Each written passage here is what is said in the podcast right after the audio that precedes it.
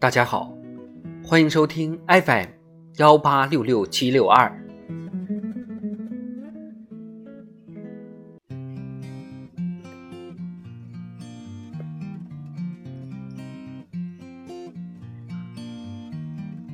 瓦尔登湖，经济学六。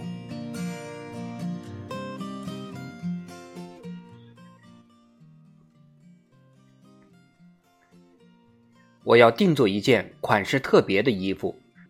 女裁缝神情严肃地告诉我说：“他们现在可都不是这么做的。”语气中丝毫没有强调“他们”这两个字，就好像他引用的是命运女神那样一位非人间的权威。我发现要做成我要的那种款式并不容易，而原因不过就是在他看来我不是认真的。他不能相信我竟如此轻率。听到这神鱼一般的断言，一时间我也深思起来，把每个字都单独吟味了一番，好领会他们的含义，弄明白他们和我有多少血缘关系，在这么一件与我切身相关的事情上，又有着怎样的权威。最后，我以同样神秘的措辞回答他：“不错。”最近他们并不这么做衣服，但现在这么做了。他们两个字同样被我一带而过。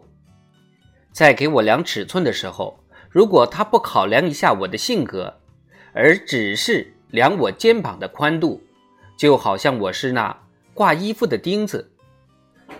那这种丈量又有什么用呢？我们所崇信的不是美惠三女神。也不是命运女神，而是时尚女神。她织布、纺线、剪裁，十足的权威姿态。巴黎的猴王戴上旅行帽，全美国的猴子都群起仿效。我有时感到绝望，在这个世界上，要借助人们的力量完成一件哪怕十分简单朴实的事情，也是不可能的。他们必须先经过一次强有力压榨机的挤压，好把旧观念挤压出去。如此一来，他们一时之间也无法站稳脚跟。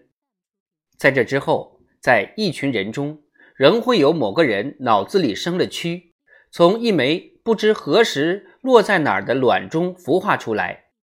这种东西纵是烈火也焚烧不尽，你也就必然前功尽弃了。不过，我们也不要忘记，有一种埃及种子就是通过木乃伊流传下来的。总的来说，我认为还不能说服装已经上升到了艺术的高度，不论在美国还是其他国家都是如此。当前，人们还是能弄到什么就穿什么，就好像失事船只上的水手。就穿他们在沙滩上能找到的东西，然后拉开一段距离，时间上的或空间上的，看着彼此化妆舞会式的装扮，相视大笑。每一代人都在嘲笑旧风尚，对新风尚则趋之以宗教般的虔诚。看到亨利八世或伊丽莎白女王的衣服，我们不免觉得好笑。好像他们是食人岛上的国王和王后的装束。衣服一旦不穿在身上，就显得可怜兮兮、怪里怪气。唯有穿衣人认真凝视的目光及真诚的生活，方能抑制笑声，让人们对服装肃然起敬。不论他是属于哪个族群，让喜剧小丑表演腹痛，他的行头装扮。都得表达同样的情绪。当士兵被炮弹击中，他的破衣烂衫也有了华贵紫袍般的庄严。男男女女皆爱新样式，这种既幼稚又野蛮的品味，使多少人摇着万花筒，眯着眼睛，才发现了今天这代人所需要的那种独特的款式。制造商早就明白。人们的品味完全是反复无常的，两种款式差别就在几根色调大体相同的线条，其一立时售罄，另一样则躺在货架上无人问津。然而一个季节之后，后者反而成为最时髦的那个了。这种情况经常发生。相比之下，纹身还算不上所谓的害俗陋习。不能仅仅因为它刺激了皮肤，图案不能改变，就说它野蛮。我无法认同工厂制度是人们获得服装的最佳方式。技术的状况正日渐相似于他们的英国同行，这也难怪，因为就我所了解和观察，毫无疑问，工厂的首要目标。